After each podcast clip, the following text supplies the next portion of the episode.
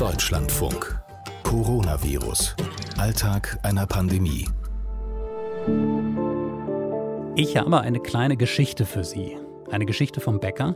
Meine Geschichte. Das ist ein kleiner Bäcker, bei dem ich das Brot kaufe. Da bin ich rein, habe mir umständlich meine Maske aufgesetzt, ähm, das Ding erstmal so richtig schön verknotet mit meinen Kopfhörern und kaum hatte ich die Maske auf, ähm, da ist auch erstmal meine Brille beschlagen. Ich glaube, alle Brillenträger wissen, wovon ich spreche. Aber was ich trotzdem noch sehen konnte ähm, durch den Schimmer, äh, der Kunde vor mir hatte keine Maske auf. Und wissen Sie, was ich gemacht habe? Ich habe so richtig angesäuert die Verkäuferin angesprochen. So, bei Ihnen muss man offenbar keine Maske tragen. Und die war dann ähm, freundlich verlegen. Hm, tja, also das war die Szene. Und ich habe mich danach echt ein bisschen erschrocken über mich selbst. Dieser Anflug Spießbürger, der da rauskam. Und das, ähm, ich verrate es Ihnen dazu, mitten in Berlin-Kreuzberg. Schönen guten Tag mit dieser Geschichte. Mein Name ist Corbinian Frenzel. Jetzt wissen Sie so ein kleines bisschen, was die Corona-Zeit bei mir auslösen kann. Was sie bei denen auslöst, die wir hier regelmäßig im Podcast sprechen, ähm, bei sich selbst und bei anderen, die sie beobachten, das hören Sie in dieser Folge. Dorothea Störritter, Landrätin im Kreis Hochschwarzwald-Breisgau. Ihr Landkreis war so ein ganz früher Hotspot, was die Infektion anging, ähm, an der Grenze zu Frankreich. Wie erlebt sie das? Was hat sie so entdeckt? An Menschen um sich herum, aber natürlich auch an sich selbst. Ich glaube schon, dass sich die Stimmung unter den Menschen äh, verändert. Ähm, und ich, ich merke bei mir auch, dass die Ungeduld sich steigert. Und Ungeduld äußert sich sicherlich dann auch in einer gewissen Unzufriedenheit und sicherlich auch in Überinterpretation von Situationen, die man unter normalen Umständen gar nicht so sehr beachtet hätte. Wie, wie erleben Sie das so ähm, ja, in dem öffentlichen Raum, den es gerade noch gibt, den es jetzt natürlich immer, immer mehr gibt, dadurch, dass auch wieder mehr möglich ist? Also ich habe wahrgenommen, dass sobald äh, diese Lockerungen jetzt ähm, in die Gänge kamen, die Menschen sich einfach wieder sehr sorglos verhalten haben. Und es hat sich ja auch gezeigt, dass ähm, die Einkaufsstraßen voll waren, die meisten Menschen ohne Maske. Und das finde ich dann schon sehr ärgerlich, weil ganz klar ist, wir können diese Lockerungen nur äh, durchführen, wenn sich alle an die Schutzmaßnahmen halten. Und da habe ich das Gefühl, dass äh, bei vielen jetzt da kein Verständnis mehr da ist. Oder auch so diese diese ständige äh, Kritik an den Entscheidungen der äh, Politiker oder die Tatsache, dass den Politikern Wankelmütigkeit vorgeworfen wird, äh, den, den Virologen zum Beispiel unterstellt wird, sie müssen jetzt mal wissen, was sie wollen. Also die zeichnen sich ja gerade dadurch aus, dass sie forschen, dass es immer wieder neue Erkenntnisse gibt und dass sie diese dann auch einspeisen müssen. Also, und das sind viele Menschen, die jetzt so mhm. ganz in diese Richtung abdrehen schon wieder. Was hilft denn dann an so einer Stelle? Also wie, wie geht man ähm, darauf ein? Äh, es gibt ja auch äh, Menschen, die dann wirklich auch im Prinzip anderen sagen, macht das nicht, tragt die Maske. Also sich im Prinzip, vielleicht in früheren Zeiten hätten wir das so empfunden, einmischen. Ist das jetzt gerade geboten? Ist das eine Bürgerpflicht? Oder, oder, oder fremdeln Sie auch so ein bisschen damit, weil es ja auch so, das geht ja halt auch so ein bisschen in den Bereich der, der sozialen Kontrolle ja, das hatten wir schon, als es um die Frage ging, was äh, passiert mit äh, den Personen, die in Quarantäne sind.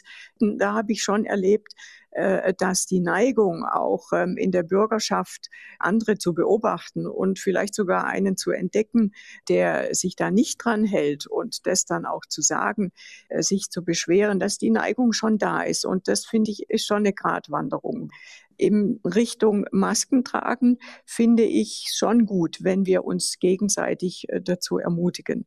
Das ist haben, natürlich darf, einfach. Darf ich mal fragen, haben, haben ja? Sie das auch schon mal gemacht? Also waren Sie schon mal in der Situation, dass Sie auch jemandem gesagt haben, bitte denken Sie dran? Äh, ja klar, wir haben die Situation hier im Haus. Wir erwarten, dass ähm, die Besucher, die zu uns kommen, nur mit Maske ins Haus kommen. Aber das heißt auf der anderen Seite, dass wir natürlich in den Fluren, in den öffentlichen Bereichen ähm, auch äh, mit Maske dann uns aufhalten müssen. Das äh, gebietet einfach auch die Fairness und gebietet der Respekt gegenüber dem Besucher. Und da habe ich neulich beispielsweise auch gesagt, also ich habe das Gefühl, sie stehen etwas zu nah zusammen. Und das kann man ja höflich sagen, man kann das mit einem Augenzwinkern sagen und dann hat es ja auch Wirkung. Also das finde ich, kann man so machen und mit der Maske genauso. Also ich bin froh, wenn jetzt alle mich mal mit Maske gesehen haben, dann starren sie mich nicht mehr so an hier im Haus. Aber da muss jetzt jeder durch und äh, das sage ich dann auch mal. Mit Masken ist viel möglich gerade, vieles, was wochenlang jetzt nicht möglich war, aber natürlich noch lange nicht alles. Und ich habe Dorothea Störritter gefragt, was ihr gerade besonders fehlt. Ich habe jetzt einige Geburtstagsabsagen, also von äh, Freunden, die runde Geburtstage äh, feiern.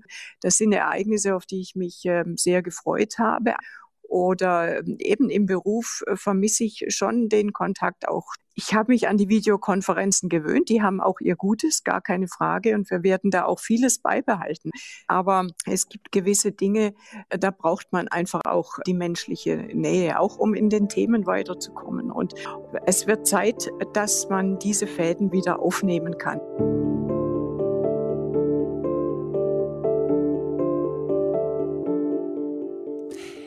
Wie sieht es aus aus der Perspektive einer Krankenschwester?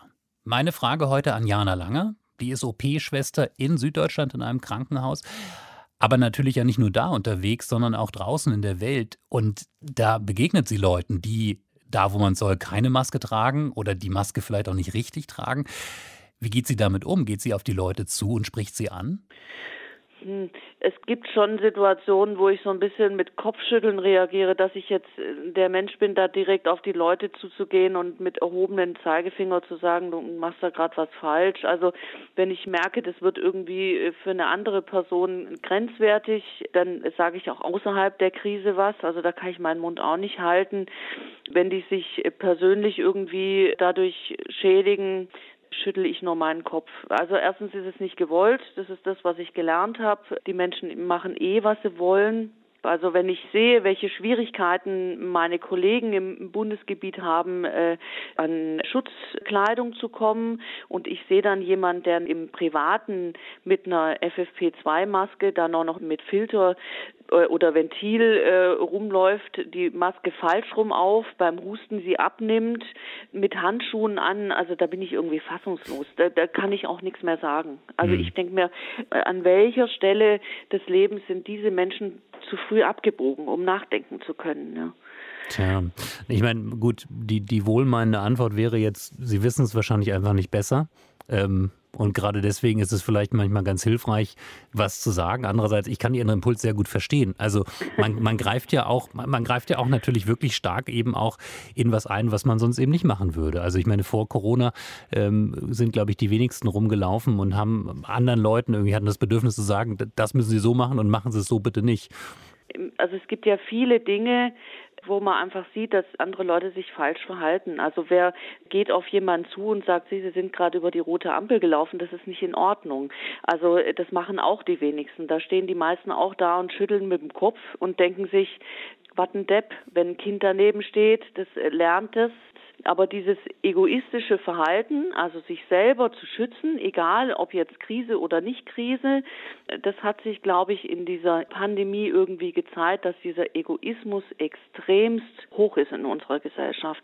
Das ist das, was mich auch so erschreckt. Das hat halt diese Pandemie einfach offengelegt, wie die Menschen ticken.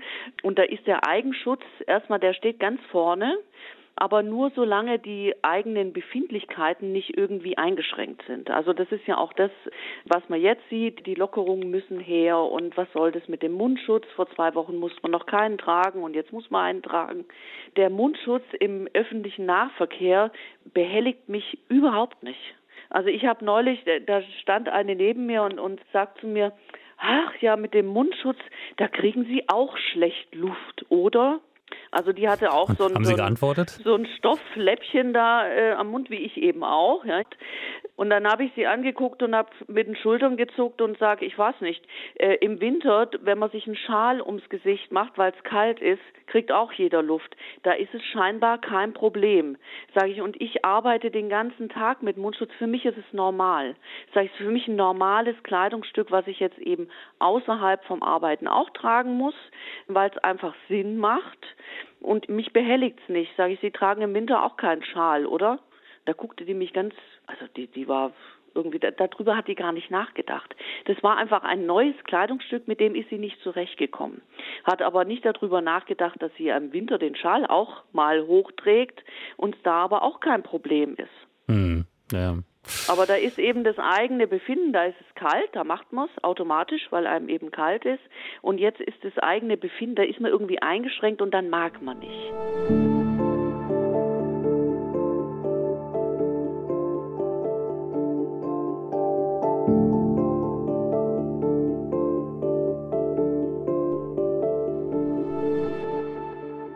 Wie verändert Corona uns persönlich? Darum geht es in dieser Folge, in den Gesprächen, die wir führen. Ich habe mit Markus Jogast gesprochen, Leiter von zwei Altenheimen in der Nähe von Offenburg. Ihn natürlich auch dazu befragt, aber erstmal wollte ich wissen, wie bei ihm so die Stimmung ist. Ich habe gestern einen schönen Moment gehabt, weil der Angehörige sich bei mir bedankt hat, dass wir so früh das Besuchsverbot in Kraft gesetzt haben, weil sie die Umgebung so ein bisschen beobachtet hat und einfach gesagt hat, dass uns das vermutlich jetzt vor Schlimmerem bewahrt hat. Mhm. Okay, also dass sie, dass sie nicht zu lange gezögert haben und dadurch ähm, eben dazu beitragen konnten, dass eben nicht so viele Infektionen sich verbreiten. Genau, also wir haben ja bisher noch keine Infektion bei einem Bewohner bei uns gehabt. Sie hatten zwei Mitarbeiter, richtig? Wir haben zwei ja. Mitarbeiter gehabt, die positiv waren, genau. Das, das, das, macht ja was mit Menschen. Also wenn Sie ähm, strengere Regeln anlegen mussten, auch am Anfang natürlich ganz stark mhm. auch gegenüber Angehörigen. Mhm. Also das schafft ja natürlich auch, weil es notwendig war, weil es notwendig ist, eine Distanz. Ähm, mhm. Spüren Sie das? Also dass das dann auch hängen bleibt und dass, dass das auch irgendwie das Verhältnis zwischen den Menschen, ähm, auch mit denen Sie zu tun haben, irgendwie ja, belastet? Mm, nee, also ich muss sagen, die Bewohner bei uns, insofern sie noch äh, kognitiv in der Lage dazu sind, sich da zu äußern, sind eigentlich sehr verständnisvoll. Also ich habe von vielen Bewohnern auch gehört, passen Sie gut auf uns auf, schützen Sie uns gut. Ich glaube, was wirklich problematisch ist, ist natürlich die Situation der Angehörigen, weil die nicht mehr zu Besuch kommen können und, und ich glaube, für die ist die Situation wirklich schlimm. Viele haben doch großen Druck. Wir haben auch Angehörige, die nicht sehr nett sind dann am Telefon, ja, wo wir denken, wir haben jetzt eine Übereinkunft gefunden und nach einem halben Tag ist diese Übereinkunft wieder dahin, weil man sich jetzt wieder, weil der Druck wieder größer wird. Also ich denke, das wird uns schon noch ein ganzes Weilchen begleiten. Und uns persönlich macht das natürlich auch Druck, weil wir ja versuchen, immer einen guten Weg zu finden für alle Beteiligten. Und das ist schon belastend, ja. Dann gab es ja jetzt eine Aufhebung der Ausgangsbeschränkungen hier von der Landesregierung für Pflegeheimbewohner.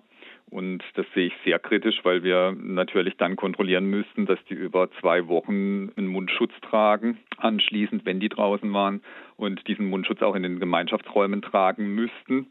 Und das geht beim Essen einfach nicht, ja. Also man kann nicht einen Mundschutz gleichzeitig aufhaben. Ja, wohl wahr.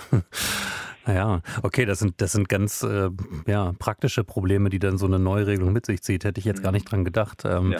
ähm, aber was sind Sie da so für ein Typ? Also wenn, wenn Sie jetzt auch, also vielleicht in, ähm, in Ihrer Arbeitsstätte, aber auch draußen so beim Einkaufen auf andere Menschen stoßen und den Eindruck haben, die nehmen das jetzt gerade nicht so ernst, wie sie es ernst nehmen sollten. Sagen Sie dann was? Ja, also ich, ich habe schon, ich habe schon was gesagt. Ja, also ich kann mich erinnern, ich war vor äh, wenigen Tagen einkaufen im Supermarkt und die haben auch so schöne Abstandshalter vor der Kasse angebracht, wo es halt so, so zwei Meter Abstand irgendwie und dann waren da drei, vier junge Leute, die sind da querbeet rumgelaufen und dann habe ich schon gesagt, also ich glaube, die Abstandsregelung gilt auch für euch. Ähm, Wie war die Reaktion? So, ja, äh, ruhig. Also es war jetzt nicht so, dass sie mich angepumpt haben. Es hat ein bisschen gedauert, bis sie dann ihre Gedanken sortiert hatten, hatte ich den Eindruck. Aber sie haben sie dann die Abstandsregelung eingehalten, ja. Hm. Ist ja ein bisschen die Frage, ne? nach so dieser, dieser Anfangsphase, wo, wo ich den Eindruck hatte ähm, und, und wir ja alle so den Eindruck hatten, wow, das ist jetzt auch so ein großes Zusammenstehen. Ne? Wir sind mhm. gemeinsam in einer Krise, großes Gefühl der Solidarität. Mhm. Ist jetzt natürlich auf die lange Sicht ähm, die Frage, kann das auch entsolidarisieren? Also können da auch stärker jetzt die Ellenbogen rauskommen, weil vielleicht jeder erstmal an sich denkt? Ich sage mal so, um, um, so ein pandemisches Geschehen zu verstehen, braucht man ja auch ein gewisses Grundverständnis ja von Infektionswegen und so weiter. Und das kann man immer nur sehr vereinfacht darstellen. Und wenn man, glaube ich, nicht wie ich im Beruf drin ist, sieht man halt auch nicht unbedingt alles, was man jetzt da vielleicht vermeiden soll oder verkehrt macht oder wo man jetzt gerade falsch hinfasst oder wie auch immer. Und ich glaube einfach, dass es so ist, dass die Belastung für alle sehr hoch ist. Also ich, das ist schon was, was ich feststelle und das belastet mich auch. Ja. Also dieser Kontakt, der fehlt. Und ich habe da große Angst, dass das irgendwann kippt. Man sieht es ja auch, dieser Öffnungswettbewerb jetzt in den verschiedenen Bundesländern, der da stattfindet, das passiert natürlich alles aufgrund eines gewissen Drucks, der auch aus der Bevölkerung kommt. Und ich bin da nicht ganz sicher, ob das der richtige Weg ist. Fragen und Zweifel eines Altenpflegers. Markus Jogas war das und das war Folge 29 unseres Podcasts Coronavirus Alltag einer Pandemie. Ich gehe jetzt zum Bäcker. Tschüss.